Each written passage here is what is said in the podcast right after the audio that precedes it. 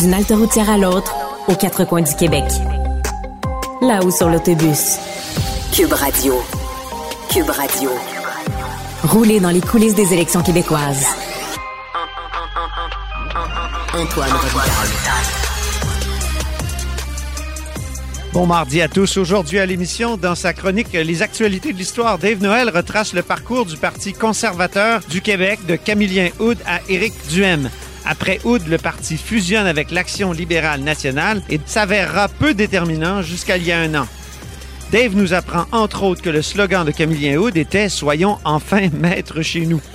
Mais d'abord, mais d'abord, parlons des coulisses de la politique avec quelqu'un qui les a bien connus. Antoine Robitaille suit la course au pouvoir, tout en respectant les limites de vitesse. Là-haut sur l'autobus. Bonjour Marc-André Leclerc. Oui, bonjour. Marc-André est commentateur politique, il a été chef de cabinet notamment du chef conservateur Andrew Scheer. Tu publies, Marc-André, ces jours-ci, Confidence politique, incursion dans l'entourage de nos élus aux éditions du journal. Je vais dire, euh, avant de parler du livre que j'ai trouvé bien intéressant, j'aimerais échanger sur ton texte où tu donnais un conseil euh, d'ancien des coulisses à Dominique Anglade. Ça va tellement mal dans sa campagne qu'il lui faut faire une pause, disais-tu. Euh, pour Mme Anglade, s'arrêter et se relancer est une nécessité. Alors, as-tu déjà donné ce conseil-là à un autre politicien? Qu'est-ce qui t'a amené à le donner euh, pour Mme ben, Anglade? Ben, en fait, là, moi, quand je regardais le début campagne des libéraux, Mme Anglade, ça me ramenait, Antoine, à, mon passé de, de nageur. Parce qu'avant de nager dans la politique, j'ai fait beaucoup de natation, dont la fameuse traversée internationale du lac Saint-Jean, euh, qui est chez moi, là, euh, dans ma ville natale, qui est à Robertval, au lac Saint-Jean. Ça, m'impressionne, ça. Ça m'impressionne vraiment comme, comme sportif moi-même. Là, j'en reviens pas. et, et ça me rappelait, Antoine, euh, que des fois, tu pars la traversée, c'est une longue journée. Hein. C'est une journée de boulot quand on traverse le lac Saint-Jean. Euh, c'est toujours le dernier samedi du mois de juillet. Ça dure 7, 8 euh, heures de nage sans ah. arrêt. Euh, Incroyable. J'ai déjà vu des athlètes qui partent, puis tu sais qu'à un moment donné, le casque de bain, le maillot il est pas confortable, les lunettes sont mal ajustées, ça part tout croche. Oui. Là, tu t'entêtes à continuer. Là. Mais tu sais, ta course, ça dure 8 heures de temps. Fait que tu peux comme prendre une pause, arranger ton maillot, à replacer tes lunettes, changer de paire de lunettes, changer de casse de bain. Tu peux même changer de maillot dans l'eau. Après ça, tu repars. T'sais. Fait ton arrêt, oui, c'est chacun de prendre un 5 minutes d'arrêter sur ton 8 heures de course, ton 7 heures de course, mais à la fin, c'est bénéfique. Fait quand je regardais le départ dans la course actuelle de Mme Andelade, où il y a des candidats nommés dernière minute, on arrive des endroits, il n'y a pas trop de, de, de militants, ben, t'es peut-être dû regarder, là. On va prendre un 24 heures où je fais rien, ou un minimum d'entrevues.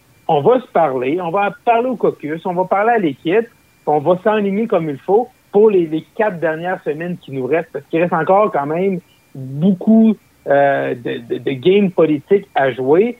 Euh, présentement, le long week-end, la fête du travail est faite. Les gens se reconnaissent à l'actualité politique. Les débats sont pas encore faits. moi, c'est le, bien humblement, c'est le conseil que j'avais pour Mme Anglade. Est-ce que tu as eu des échos de ce conseil gratuit-là, euh, fait en public?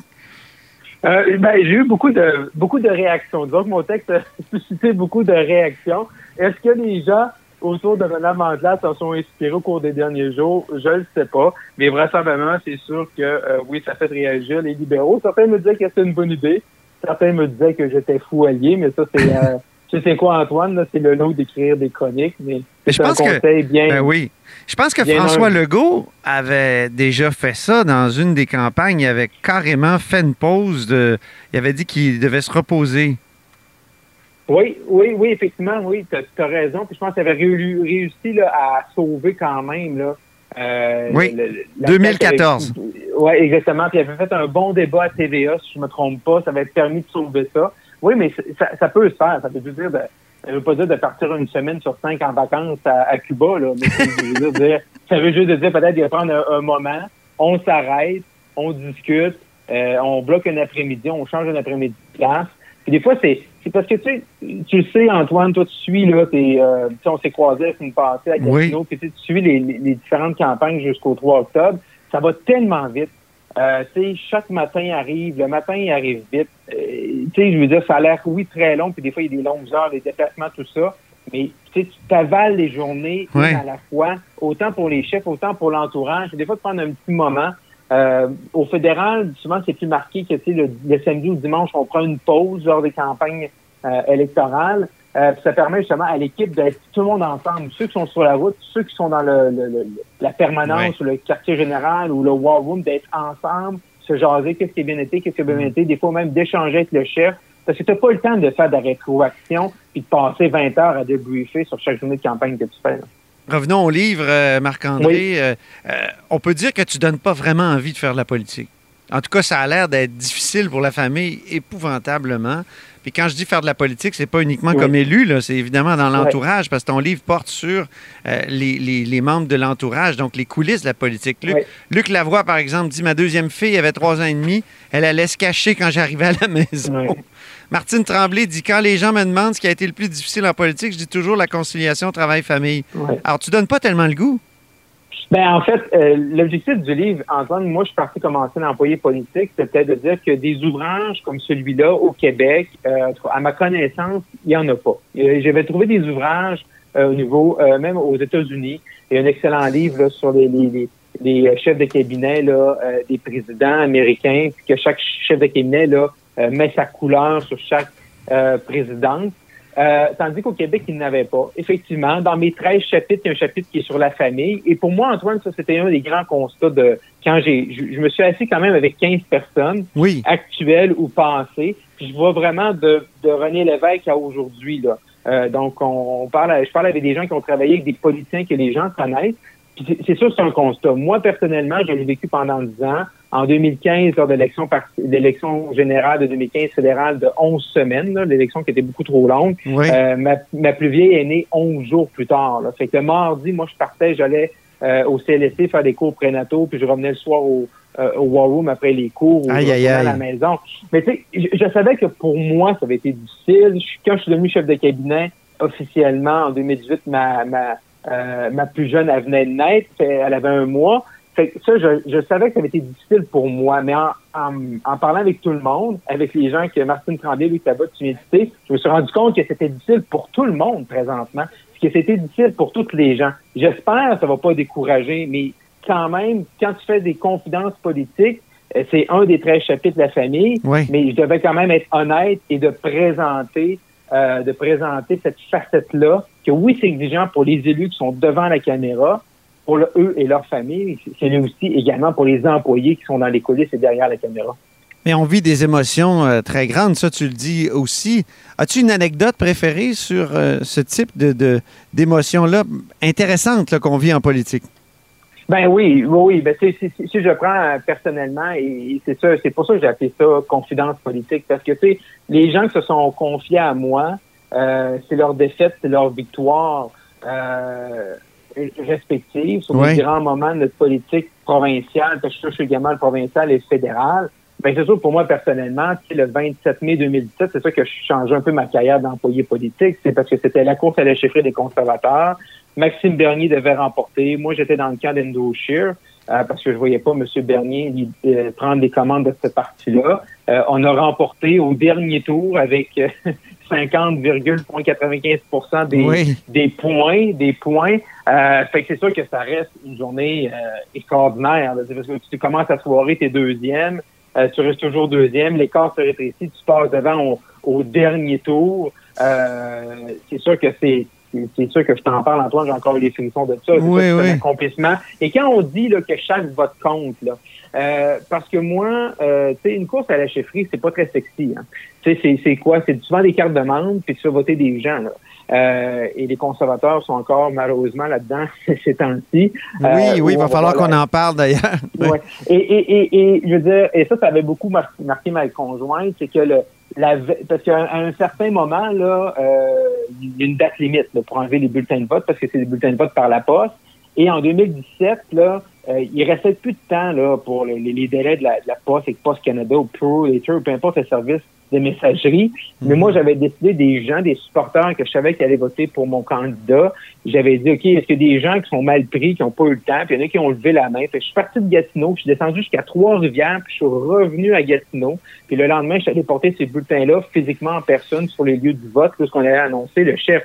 Mais, exemple, Antoine, à Trois-Rivières, là, euh, j'avais des gens qui m'ont dit, ben, moi, là, j'ai voici mes bulletins, mais ma femme à travail est infirmière au quatrième étage, elle sait, elle a son bulletin avec elle, elle est partie ce matin, elle ne me l'a pas donné. Ben, ce que j'ai fait, je suis parti à l'hôpital de Trois-Rivières, je suis allé dans, au quatrième étage, LC, puis je suis allé aussi son bulletin de vote pour l'amener avec moi le lendemain à hmm. Toronto, là où on allait nommer les chefs. Mais c'est là que c'est pas de l'amour, là. je suis loin, tu sais, de, des grandes rencontres, ça, ça vient par la suite. Mais ça montre comment tu vas être passionné, déterminé, puis que chaque vote compte. C'est ça. Quelle est la plus grande qualité d'un conseiller politique, selon toi? Euh, est-ce que c'est la loyauté? Tu as un bon chapitre sur la loyauté?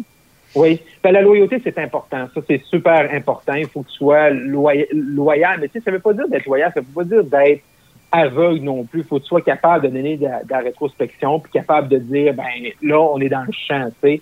Puis à un certain moment, plus tu prends, plus tu montes en grade, il faut que tu sois conscient du pouvoir que tu as. Exemple, un chef de cabinet a beaucoup de pouvoir. Tu sais, que tu sois au gouvernement ou dans l'opposition avec un ministre ou un chef mhm. d'opposition avec le premier ministre. Il faut que tu l'exerces. Si tu vas te coucher le soir et tu le sais que, que ton parti ou ton chef ou ton patron prend une mauvaise décision, il faut que tu sois capable le lendemain de revenir et d'utiliser ce pouvoir-là pour faire changer cette décision-là parce que tu sais qu'on s'en va dans la mauvaise direction.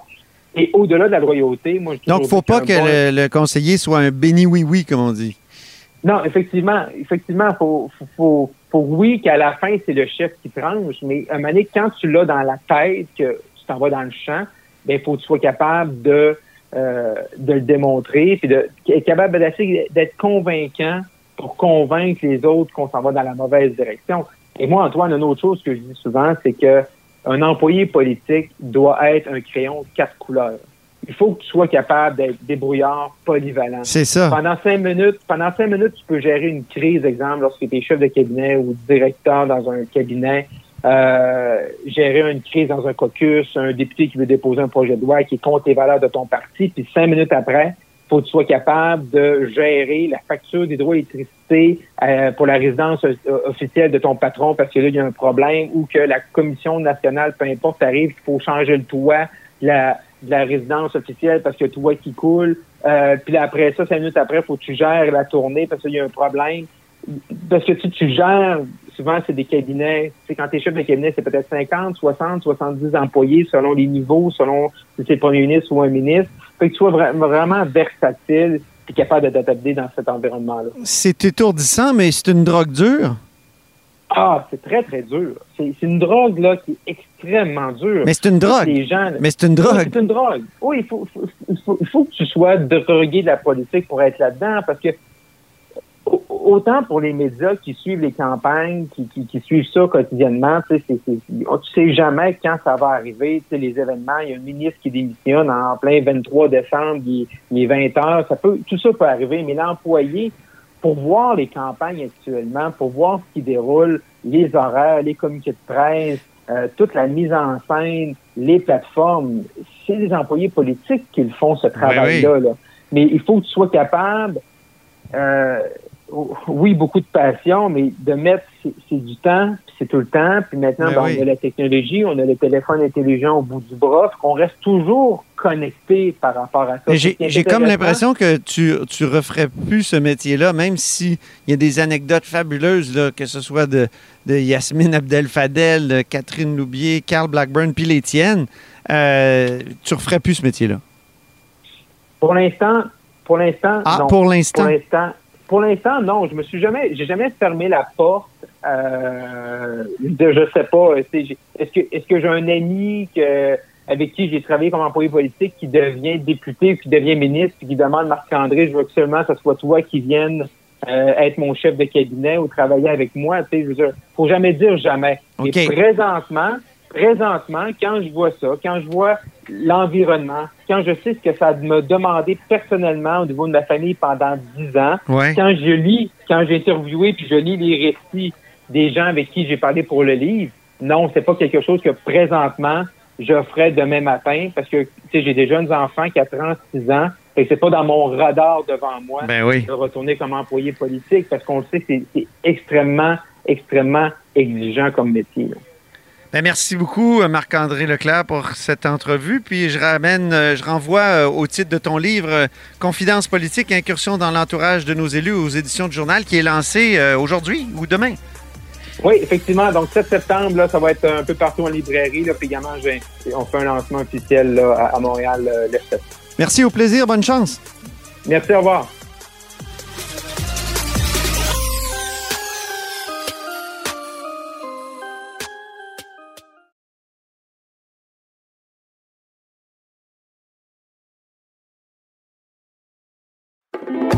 Antoine Robitaille. Probablement la seule personne érotisée par la Constitution. À part vous. Les actualités de l'histoire. Avec Dave Noël et Antoine Robitaille. Mais bonjour Dave Noël. Bonjour Antoine. Dave Noël, c'est notre chroniqueur d'histoire et accessoirement journaliste au Devoir, auteur entre autres de Montcalm, général américain. Il est avec nous tous les mardis parce que l'histoire et le passé sont toujours d'actualité en politique. Et aujourd'hui, on s'intéresse au Parti conservateur du Québec. Depuis l'arrivée d'Éric Duhem, il occupe une place qu'il n'a pas eue depuis très longtemps chez nous. Euh, ça fait près d'un siècle, en fait. Bien sûr, euh, les temps et le conservatisme ont beaucoup changé, mais tentons de faire une brève histoire de cette étiquette politique. Oui, c'est ça. Le Parti conservateur, évidemment, il remonte à la Confédération. Il est présent dès 1867 au Québec. Par contre, ça, il va, évoluer avec le temps. En 1935, il va fusionner avec l'Action libérale nationale. Donc, il va un peu euh, disparaître euh, pour devenir l'Union nationale, la fusion de ces deux partis-là. Et en 1935, ils vont présenter euh, le programme électoral de l'Action libérale nationale, qui est un peu particulier. Donc, Maurice Duplessis présente beaucoup de candidats, mais il utilise le programme de l'Action libérale nationale, ce qui fait en sorte que pour retrouver une campagne électorale où le Parti conservateur du Québec, première mouture, a présenté un programme euh, qui était vraiment le sien. Faut aller à 1931, l'élection d'avant. Oui, c'est ça. C'est pour ça que je parlais de près d'un siècle. oui, ben c'est ça. On s'en approche, mine de rien. Euh, et à l'époque, c'est ça, le Parti conservateur est dirigé par nul autre que Camillien Houd. Ah oui. Euh, oui, qui est un député populiste. Il devient chef du Parti conservateur en 1929, à l'époque de la crise économique. Et lui, il est élu maire de Montréal en 1928, donc un an plus tôt fait en sorte qu'il cumule les deux euh, fonctions, ce qui est assez particulier. Ça se faisait encore à l'époque. Euh, ce n'est plus possible aujourd'hui. À ce moment-là, donc, c'est ça. Camille Houd, euh, pour, revenir sur sa vie brièvement, lui, il est originaire du quartier Saint-Henri à Montréal, un quartier très pauvre. Il est né en 1889. C'est le seul survivant d'une famille de 10 enfants. Il a grandi avec ses parents qui avaient des horaires exténuants. Donc, c'était vraiment un milieu très pauvre. Et lui, ça va le marquer beaucoup pour la suite de sa vie. 1929, il devient chef du Parti conservateur. Euh, il, est, très fort sur les discours. Il est, capable d'aller chercher des sentiments euh, profonds de la population à laquelle il s'adresse. Et en 1931, donc, il présente son programme avec un slogan euh, qui va te, sûrement t'évoquer des, des, des, souvenirs. Des, points sur le présent. En fait, c'est le slogan Soyons enfin les maîtres chez nous. Ben voyons. Ça me fait penser au slogan de Duhem, Éric Duhem, libre chez nous. Euh, lui, c'est ça, c'est vraiment très proche. Lui pensait faire euh, un clin d'œil euh, surtout à Jean Lesage, mais au fond, c'est un clin d'œil à Camille Houd, peut-être involontaire. Oui, sans doute involontaire, parce que moi-même, j'ignorais le, slogan-là avant de, me préparer pour cette chronique-là. Donc, soyons enfin les maîtres chez nous. C'est particulier. Incroyable. le, programme de 1931, pour résumer, on n'ira pas dans les détails. On parle d'assurance sociale, donc de pension aux vieillards, aux veuves et aux orphelins. Donc, ça nous ramène à, la, jeunesse de Camille Yéhoud, assez pauvre. Euh, on parle déjà d'électrification des campagnes, d'amélioration du sort des institutrices, donc euh, les, enseignantes qui étaient sous-payées selon le Parti conservateur. On parle d'écoles spéciales pour les fils de cultivateurs. On est beaucoup dans l'agriculture. On évoque une colonisation systématique, rétablissement des fermes délaissées, et aussi on parle d'un inventaire national complet pour savoir où nous en sommes dans les finances de la province. Ah. Euh, ça fait penser un peu au vérificateur général et euh, ce qu'on retrouve à Ottawa. un, directeur parlementaire du budget, oui, c'est ça. C'est ça. Donc, dès 1931, le Parti conservateur du Québec euh, proposait un peu cette formule-là. Et on a aussi une politique nataliste en faveur des familles nombreuses. Et euh, Camille Hood, en 1931, il est assez confiant. Il espère mettre un terme à la domination libérale. Et le Parti libéral qui est au pouvoir depuis 1897, donc ça fait plus de 30 ans. Donc, il est, il est confiant.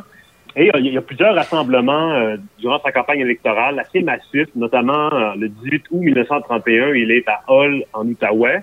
il y a un cortège d'automobiles et donc c'est drôle, c'est drôle que tu parles de, de Hull parce que je suis à Gatineau présentement. ah, donc, on fait la chronique à la hausse sur l'autobus, comme on dit. Puis je suis en direct de Gatineau. Donc, il y, avait une manif de, de Camillien Hood ici à, à Hull ou Gatineau comme on dit aujourd'hui. un grand rassemblement. Puis, dans, dans, son discours, euh, Camille Houd disait qu'il rappelait que euh, le rassemblement avait été retardé parce qu'il y avait beaucoup de travaux de voirie, il y avait beaucoup de travailleurs sur les routes. Puis, il disait que c'est le gouvernement de Tachereau qui avait fait exprès de retarder les travaux pour, en pleine campagne électorale, donner l'impression qu'on travaillait pour le Québec et donc donner de l'emploi. Et lui, euh, Camille Houd, il voyait vraiment un acte très cynique. Il a déclaré à ce moment-là un gouvernement qui pousse euh, le cynisme jusqu'à retarder les travaux destinés à donner du pain aux affamés dans le seul but de favoriser l'élection est rendu bien bas et mérite la réprobation publique. Oh. Euh, c'est presque une théorie du complot euh, de l'époque.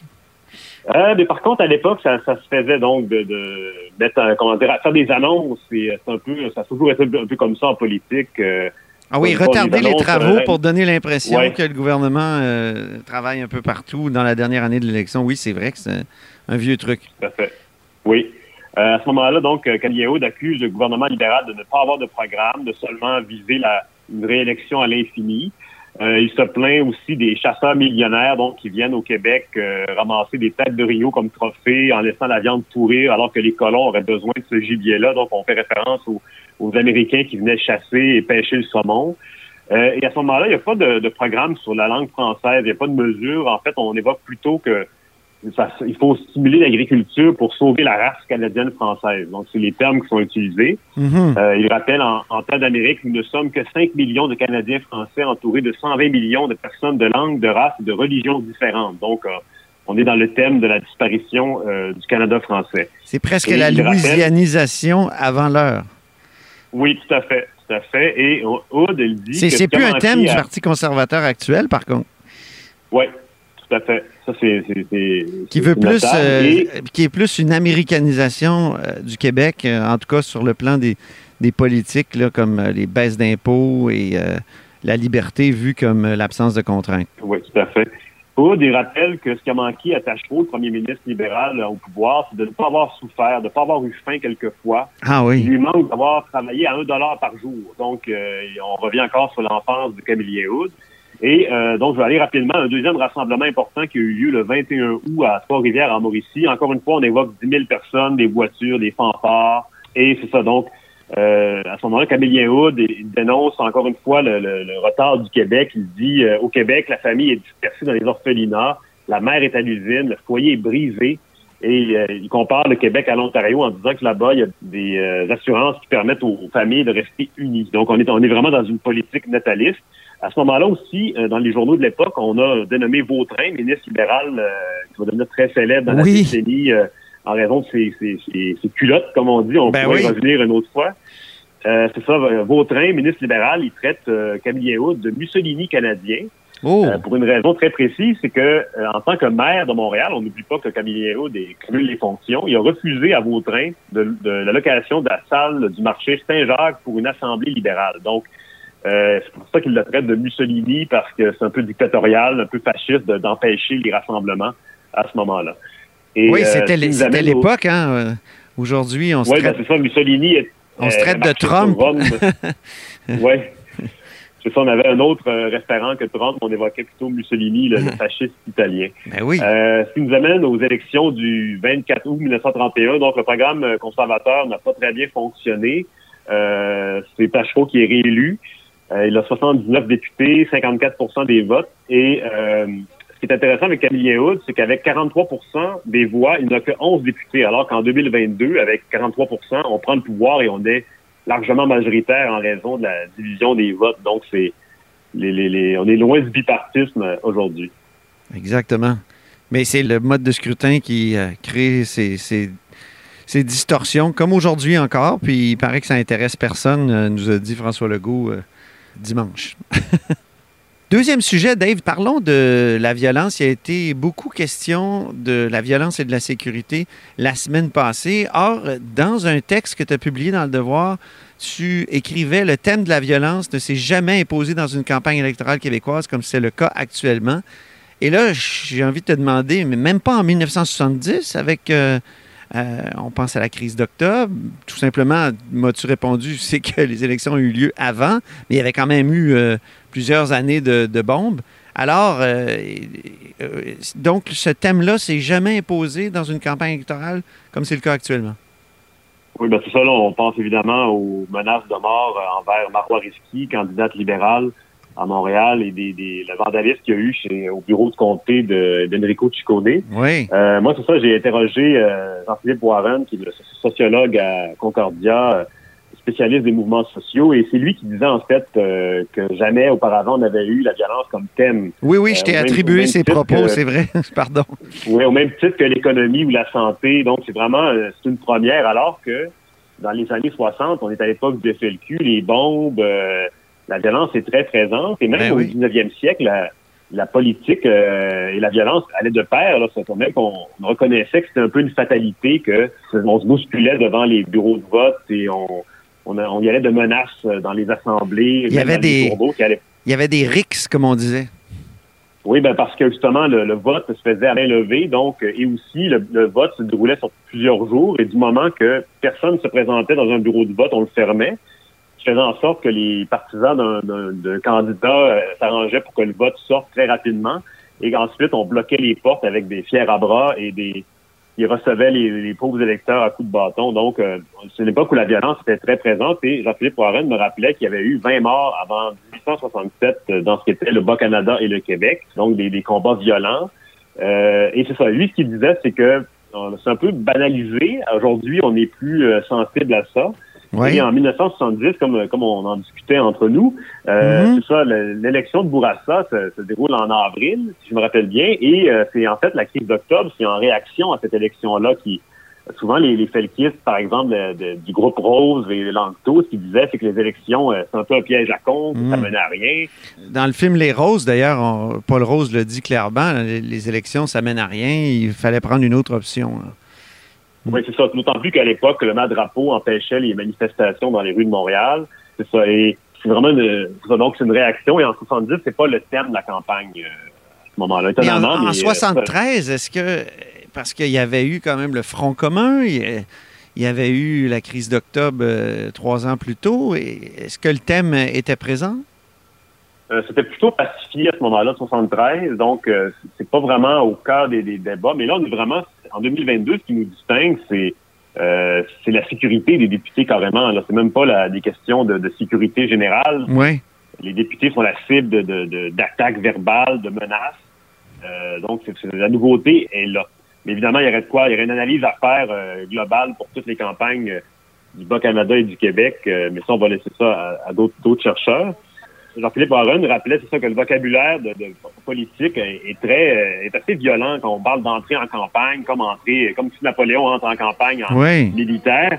Euh, c'est ça, c'est puis aussi rappelé qu'il y avait déjà eu des menaces de mort. On pense, en plus des, actions, le caporal Lortie en 84 qui était rentré au Parlement avec une mitraillette. On a aussi l'attentat du métropolis euh, il y a 10 ans avec ben oui. envers de Marois. Euh, et c'est ça. Et en revanche, par contre, j'ai parlé avec aussi avec l'historien Eric Bédard, qui lui faisait une distinction entre, par exemple, la violence au 19e siècle et ce qu'on vit en ce moment. Il rappelle que les, on est plus en ce moment dans une violence anti-système, des gens qui, euh, c'est pas pour gagner des élections nécessairement, mais qui contestent même le principe de, de, de l'élection. Donc, on est vraiment dans un autre, euh, autre univers. Hmm. Et il rappelait qu'en 95, au, référendum, alors que c'est un moment beaucoup plus polarisant qu'aujourd'hui, il n'y avait pas eu de violence en tant que telle, rien de, de, de, de, comment dire, de significatif. Oui, une alerte à la bombe ici et là, mais pas de, de grand débordement. Très intéressant. Ben, merci beaucoup, Dave. Puis on se reparle la semaine prochaine pour d'autres actualités de l'histoire.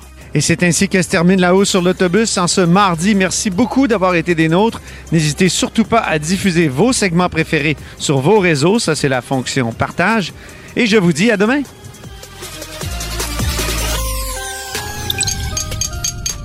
Cube Radio.